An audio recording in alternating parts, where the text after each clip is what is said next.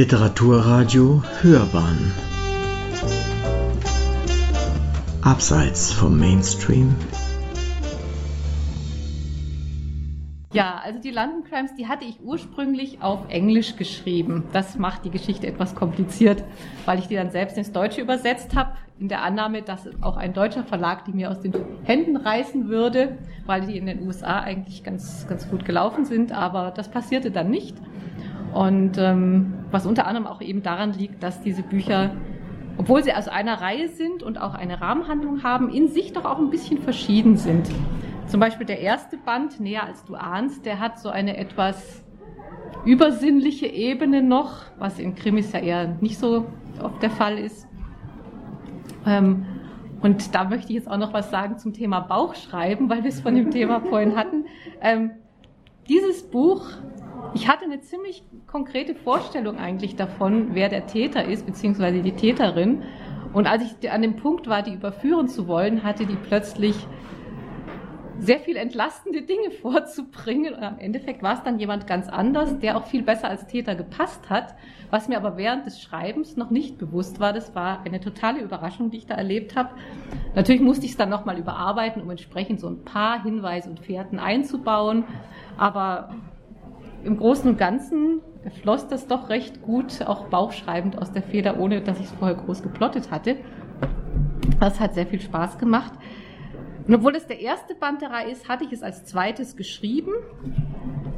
Das erste Buch, was ich aus der Reihe geschrieben hatte, was äh, im zeitlichen Ablauf aber als zweites kommt und aus dem ich nachher auch lesen werde, das ist Schlimmer als dein Tod.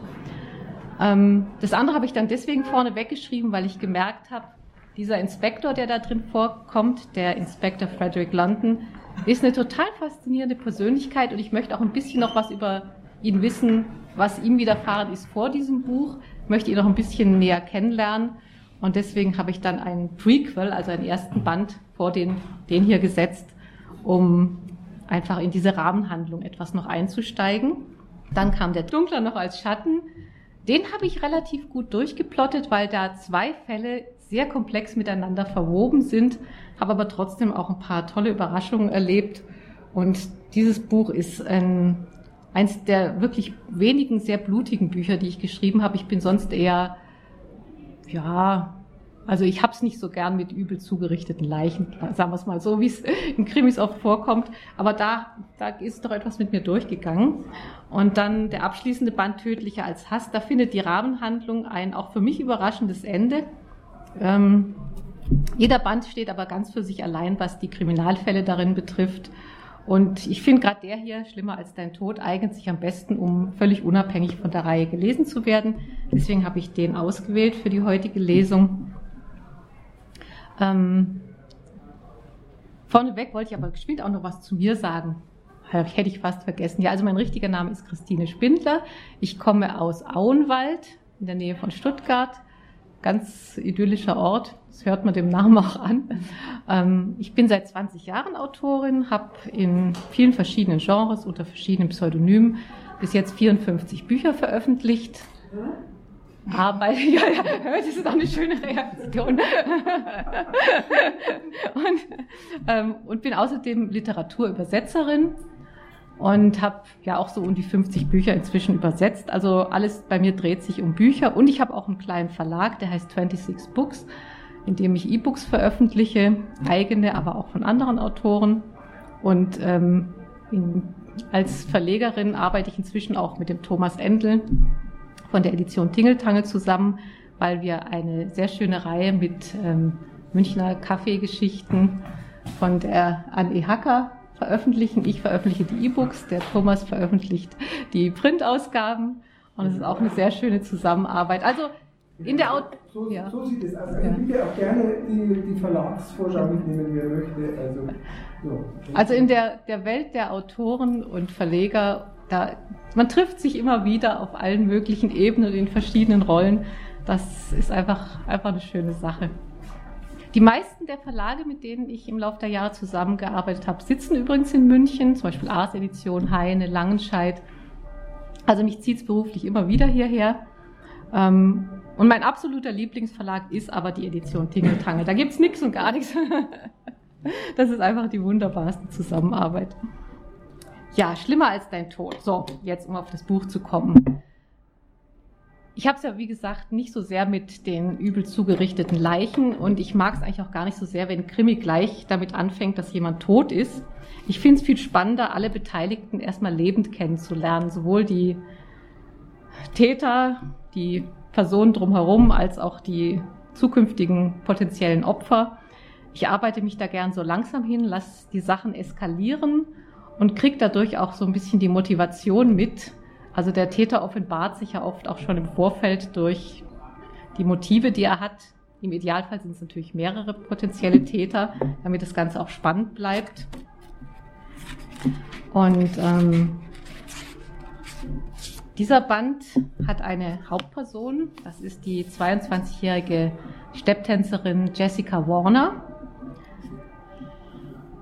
die ein sehr ja, ein sehr eigenartiger Mensch ist. Also kein besonders nahbarer Mensch. Sie hält ihre, ihr Umfeld sehr auf Distanz. Sie liebt eigentlich nur das Tanzen. Das ist ihr ganzes Leben. Und darauf äh, bezieht sich auch der Titel Schlimmer als dein Tod. Denn das, was ihr nachher widerfahren wird, wird schlimmer, könnte schlimmer sein als ihr Tod, wenn der Täter das dann wirklich so umsetzen kann, wie er plant. Denn wie gesagt, ihr ganzes Leben ist das Tanzen. Und ich fange jetzt einfach mal an mit der ersten Szene. Vorsichtig steuerte Jessica Warner durch den Londoner Abendverkehr. Die Straßen waren von einer dünnen Eisschicht überzogen, in der sich Ampeln und Scheinwerfer spiegelten. Sie hatte Mühe, sich zu konzentrieren, denn vor ihrem geistigen Auge sah sie, sich, sah sie sich schon auf der Bühne stehen, die sie ganz für sich alleine haben würde, weil heute keine Probe angesetzt war. Sie konnte es kaum erwarten, und zugleich war sie sich nicht sicher, ob sie nicht doch lieber umkehren sollte. War es fair, Roger bei der Vorbereitung seiner Geburtstagsfeier allein zu lassen? Aber er hatte sie ja regelrecht verscheucht. Als sie ihm helfen wollte, das Wohnzimmer zu dekorieren, war ihr die Schachtel mit den Reißnägeln heruntergefallen. Und Roger hatte sie angepflaumt, sie wäre ungeschickt und solle gefälligst besser auf den edlen chinesischen Seidenteppich acht geben. Schon da wäre sie am liebsten abgehauen.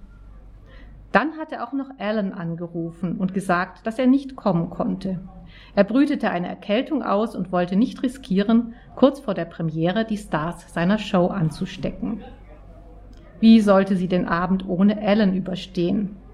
Bis auf David und Susan, zwei Mitglieder der Tanztruppe des Caesar, kamen nur Freunde und Verwandte von Roger. Und die würden die Luft mit Zigarettenrauch verpesten und langweilige Gespräche über sinkende Zinsraten und Börsenspekulationen führen. Sie würden Jessica von oben herab behandeln und sie spüren lassen, dass sie allesamt glaubten, Roger hätte einen Riesenfehler gemacht, als er sie heiratete. Sogar Roger gab ihr manchmal dieses Gefühl, auch wenn er behauptete, sie über alles zu lieben. Schnauzt man jemanden, den man liebt, derart an, nur weil ihm etwas aus der Hand fällt? Gereizt hatte Jessica ihren Mantel geschnappt Roger zugerufen, dass sie jetzt zum Caesar führe, ob es ihm passe oder nicht, und dass sie rechtzeitig zurück sein würde.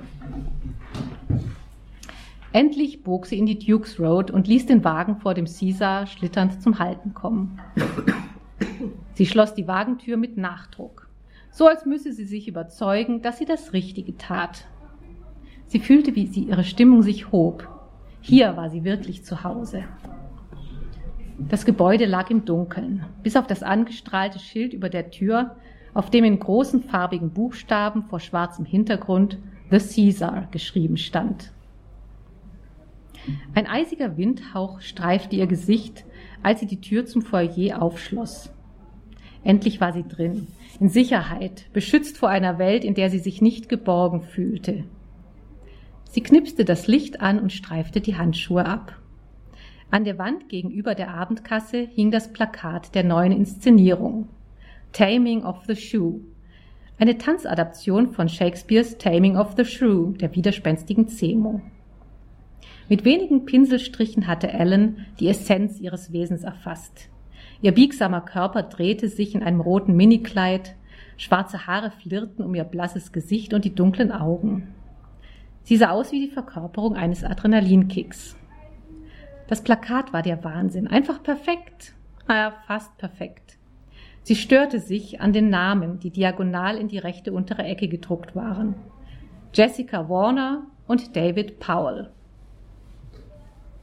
Das P unter dem W sah unpassend aus. Jessica Warner und Alan Whitmark, das wäre es gewesen, mit ineinandergreifenden Ws. Jessica stieg nachdenklich die Treppe hinunter. Sie hatte einen Fehler gemacht, der sie nun auf Schritt und Tritt verfolgte. David war ein toller Tänzer, ideenreich, ehrgeizig. Nachdem er, am Caesar äh, nachdem er an Caesar gekommen war, hatte er Jessica sofort unter seine Fittiche genommen und sie gecoacht. Er war zugegebenermaßen ein besserer Choreograf als Alan. Doch nach einer Weile fing er an, Jessica anzubaggern. Sie hatte sich nicht viel dabei gemacht, gedacht, Männer und ihre Hormone. Das würde vorbeigehen, wenn sie ein paar Mal mit ihm geschlafen hatte. Seine Beharrlichkeit hatte ihr Angst gemacht. Und dann hatte etwas Schreckliches passieren müssen, damit sie ihm endlich den Laufpass gab. Nur auf der Bühne, da konnte sie David nicht entkommen. Und auch nachher auf Rogers Party nicht. Sie öffnete die rot gestrichene Tür zu ihrer Garderobe, stellte den Rucksack auf dem Schminktisch ab und zog sich um. Die Heizung lief auf niedrigster Stufe und Jessica beeilte sich, ihren Trainingsanzug überzustreifen.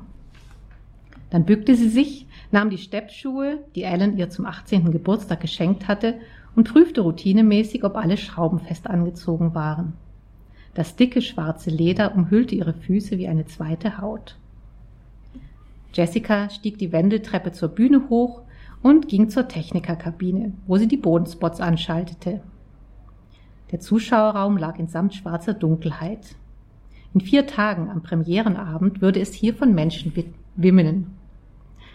Sie wärmte sich mit den Übungen und kurzen, immer schneller werdenden Schrittkombinationen auf, bis das Klicken der Schuhbeschläge wie Trommelwirbel klang.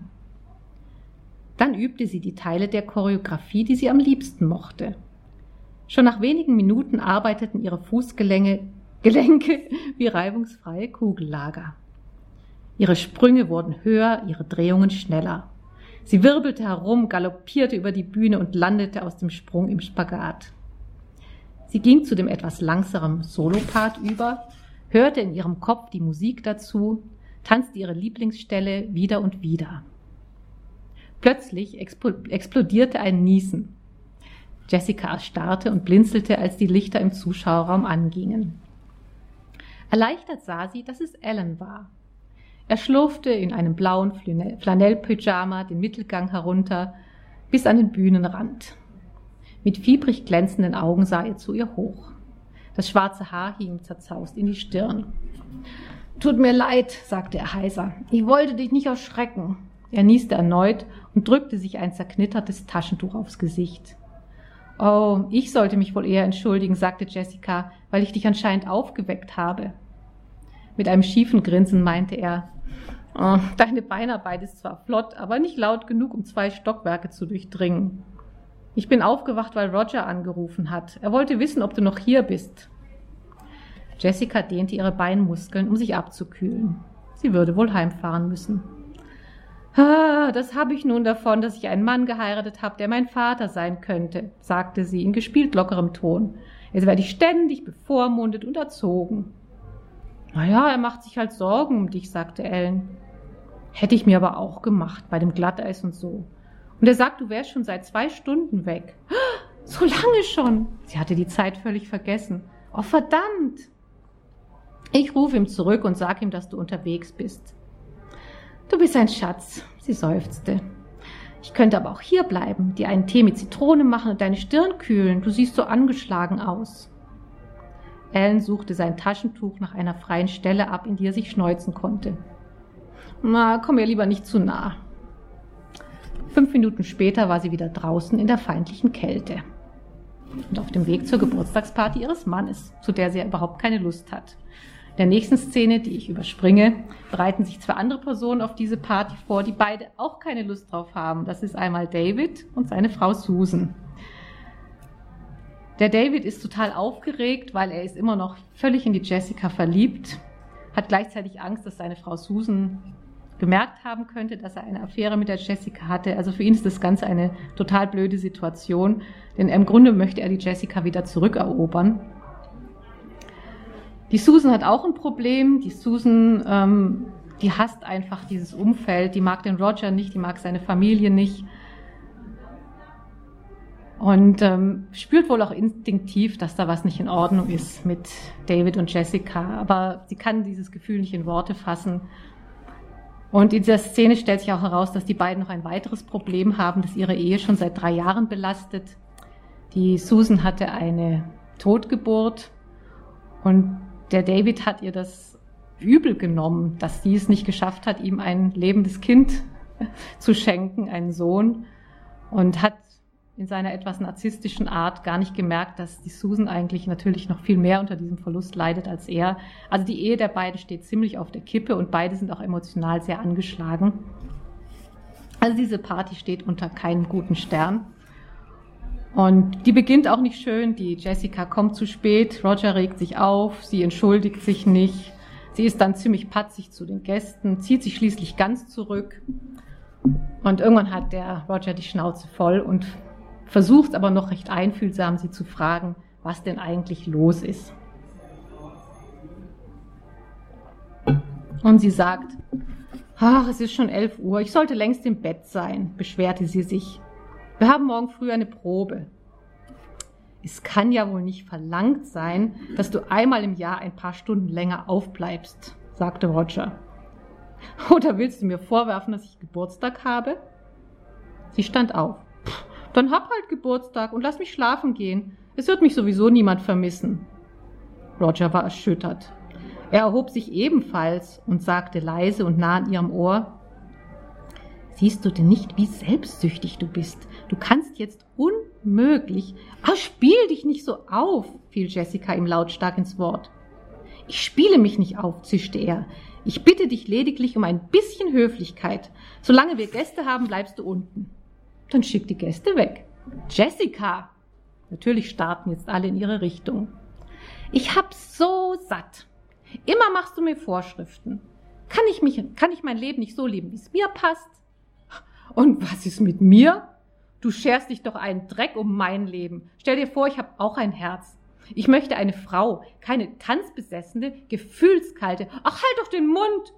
Ich kann's dir ja sowieso nicht recht machen. Hast du überhaupt jemals versucht, meinen Standpunkt zu verstehen? Wozu sollte ich das? Du bist nichts weiter als ein alter, muffiger Langweiler.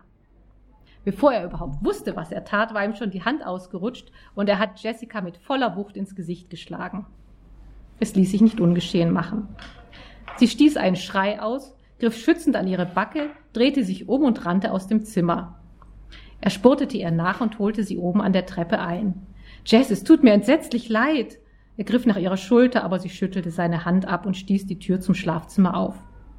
Lass mich in Ruhe, geh zu deinen blöden Gästen, brachte sie zwischen Schluchzern hervor.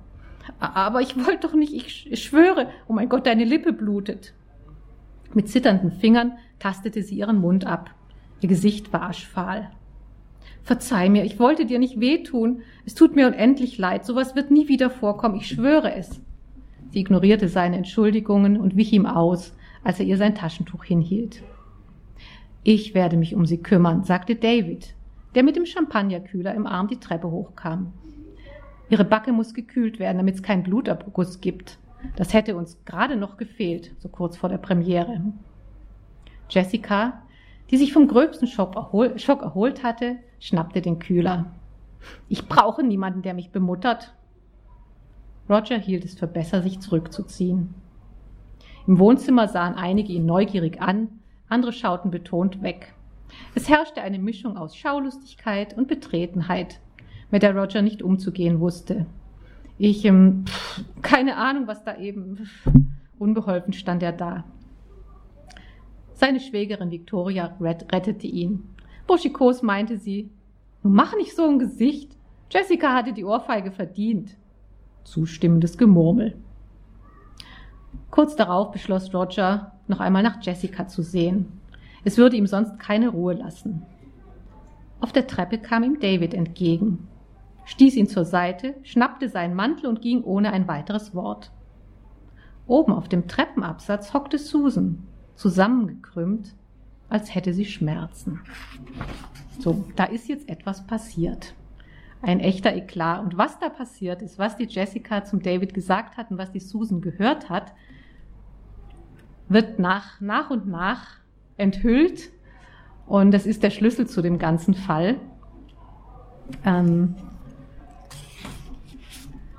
dazwischen gibt es aber noch eine kleine, eine kleine Erholung. Ich habe hier sowas wie ein, ja, nicht direkt ein Comic Relief drin, aber es sind auch Personen drin, die jetzt nicht so in diesem Tänzerumfeld gefangen sind, weil sie mehr so Randfiguren sind, die aber auch eine wichtige Rolle spielen. Und von denen handelt das Kapit nächste Kapitel, das übrigens den Titel Sexpots hat. Nicht Sexpots, sondern Sexpots, das ist Absicht. Darin geht es unter anderem um die Eileen. Die Eileen ist die beste Freundin von der Jessica. Sie ist die Sekretärin in diesem Tanztheater im Caesar. Sie ist schwer gehbehindert und hat auch eine recht komplexe Vorgeschichte. Es geht darin auch um den Simon. Der Simon ist der Physiotherapeut der Truppe. Ein ziemlicher Womanizer und ein ganz goldiger Mensch. Ja, was mit denen so alles passiert, das überspringe ich jetzt mal und gehe zu einer Szene, die auch noch ganz wichtig ist. Das ist an einem Morgen, kurz drauf, kurz, ich glaube zwei Tage nach der Geburtstagsfeier ist es.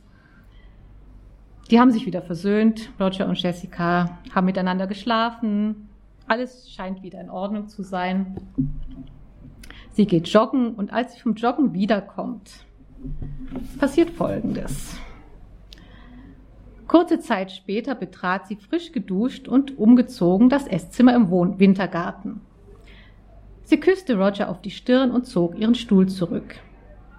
Plötzlich kam es ihr so vor, als ob etwas nicht stimmte. Roger las nicht wie sonst die Financial Times, er aß auch nicht. Er saß einfach da und sah sie mit stahlhartem Blick an. Was hatte sie denn jetzt wieder falsch gemacht? Lies das. Er deutete mit dem Zeigefinger auf ihrem Teller. Jessica sah in die befohlene Richtung. Dort lag ein zweimal gefaltetes Blatt Papier. Ihre Hände fingen an zu zittern, obwohl sie keine Ahnung hatte, was es mit dem Blatt auf sich hatte. Sie faltete es vorsichtig auf. Lies es laut, befahl Roger. Jessica hatte zwei Liebhaber. Sie schluckte trocken. Weiter. Einer war David Powell, der andere Simon Jenkinson. Jessica sank auf ihren Stuhl. Sag mir, dass es nicht wahr ist. Jessicas Kehle und Lippen waren rau wie Sandpapier. Als sie einen Schluck Milch nahm, klatschte Rogers Hand auf den Tisch. Vor Schreck verschluckte sich Jessica und musste husten. Ihr Gehirn war völlig leer. Kein einziges Wort kam ihr in den Sinn. Sag mir, dass es nicht wahr ist, wiederholte er und richtete sich auf. Jessica wich zurück, ihr Stuhl kippte um. Roger keuchte sie mit den Händen über dem Gesicht, während sie sich rückwärts bewegte. Bitte tu mir nicht weh. Nur zwei Schritte und sie stand mit dem Rücken zur Wand. Er hatte sich nicht vom Fleck gerührt. Langsam und mit erhobener Hand kam er näher. Du hast es mir versprochen, flehte sie. Du hast gesagt, du würdest mich nie wieder schlagen. Dann ist es also wahr, dröhnte er. Du hattest mit beiden ein Verhältnis? Sie nickte hinter den vorgehaltenen Händen. Grob packte er sie an den Schultern und schob sie zum Tisch zurück, hob den Stuhl auf und drückte sie hinein, während er selbst stehen blieb, groß und bedrohlich. Jessica, ich muss die Wahrheit wissen. Was war mit David? Warst du so vernarrt in seine Tanzkünste, dass du unbedingt mit ihm ins Bett steigen musstest? Sie erkannte, wie verletzt er hinter seiner Maske aus Wut war. Dass sie sich an diesem Morgen geliebt hatten, machte die Demütigung für ihn nur noch schlimmer. Es war nichts wirklich, nur ein dummer Fehler. Sie wich seinem Blick aus und sah hinab auf ihre Hände, die sie im Schoß zu Fäusten geschlossen hatte. Wann fing es an? Ach so, das war gleich am Anfang, als er gerade zu unserer Truppe gekommen war. Er stellte mir nach und belästigte mich. Naja, irgendwie habe ich mich geschmeichelt gefühlt und schließlich nachgegeben. Ich wünschte, ich könnte es ungeschehen machen. Sie senkte den Kopf noch etwas tiefer. Roger packte ihr Kinn und zwang sie aufzusehen. Sieh mich an, Jessica. Wie lang ging das mit euch beiden? Och, nicht ganz ein Jahr. Roger gab seinem Stuhl einen Tritt, der ihn quer durch den Raum beförderte. Ein Jahr? Dieser dumme Fehler, wie du ihn nennst, hat ein ganzes Jahr gedauert. Jessica schlang die Arme um sich. Du weißt, wie schwer es mir fällt, Gewohnheiten aufzugeben. Das nennt man wohl unfreiwillige Komik. Roger lachte bitter. Wer wüsste das besser als ich? Oh, Jess. Wenn es nach David ginge, wären wir immer noch zusammen. Auf der Party, nachdem du. Sie verstummte, denn sie wollte ihn lieber nicht dran erinnern. Roger hatte den Stuhl wieder aufgehoben und ließ sich kopfschüttelnd hineinsinken, nachdem ich dich geohrfeigt hatte. Schon kapiert. Da war er der Ritter in glänzender Rüstung, der auf seinem weißen Pferd angaloppiert kam, um seine Königin zu verteidigen. Jessica sah auf. Er dachte, es wäre seine Chance, mich zurückzugewinnen. Ich tat, was ich konnte, um ihn loszuwerden. Das musst du mir glauben. Ich habe David nie geliebt. Er war nur. Pff, ich weiß ja auch nicht, was es war. Oh mein Gott, Jess, du bist so jung, so schwer zu bändigen. Roger senkte den Kopf und bohrte seine Fingerspitzen in die Kopfhaut. Susan hat mitgehört, als ich David klipp und klar gesagt habe, dass ich für ihn nie etwas empfunden habe. Und weißt du, was ich denke? Sie hielt den Brief wie ein Schild vor ihrer Brust. Ich denke, dass sie das geschrieben hat. Sie hatte Susans Ehe zerstört und nun wollte Susan ihre Ehe zerstören. Ja, ich glaube, das reicht bis dahin. ja, ähm, so, am nächsten Tag geht die Jessica wieder joggen. Sie und der Roger haben so eine Art Waffenstillstand erstmal nach, diesem, nach dieser Sache. Also er ist, er will darüber nachdenken, ob er ihr verzeiht, dass sie sowohl mit David als auch mit Simon eine Affäre hatte. Und er will so kurz vor ihrer Premiere ihr Leben nicht allzu sehr aufmischen, weil er liebt sie ja doch auf seine etwas ruppige Art, sagen wir es mal. Und hat immer noch die Hoffnung, mit ihr eine glückliche Ehe führen zu können, auch wenn sie halb so alt ist wie er. Aber am nächsten Tag kehrt sie vom Joggen nicht zurück und er meldet sie als vermisst. Und jetzt kommt dann der Inspektor Landen ins Spiel, der diesen Fall lösen soll. Die Frage ist erstmal, was, was ist mit der Jessica? Warum ist sie verschwunden? Ist ihr etwas passiert? Ist sie in Gefahr? Muss sie gerettet werden? Wer könnte ihr etwas angetan haben? Ist sie vielleicht sogar selbst weggelaufen, weil ihr Leben aus den Fugen geraten ist? Würde sie so etwas tun, so kurz vor einer Premiere? Also es gibt eine ganze Menge Fragen und so nach und nach wird dieser Fall aufgedröselt. In dem Buch weiß der Leser dann ab einer gewissen Stelle auch etwas mehr als der Inspektor, weil er erfährt, was mit der Jessica los ist und in welcher Gefahr sie schwebt. Und nicht nur sie, sondern auch andere Mitglieder dieser Tanztruppe. Es wird dann auch noch ein Mordanschlag auf den Simon verübt. Und es läuft auf einen Wettkampf mit der Zeit hinaus ja, mehr wollte ich sowieso jetzt nicht verraten. Soll ja spannend sein.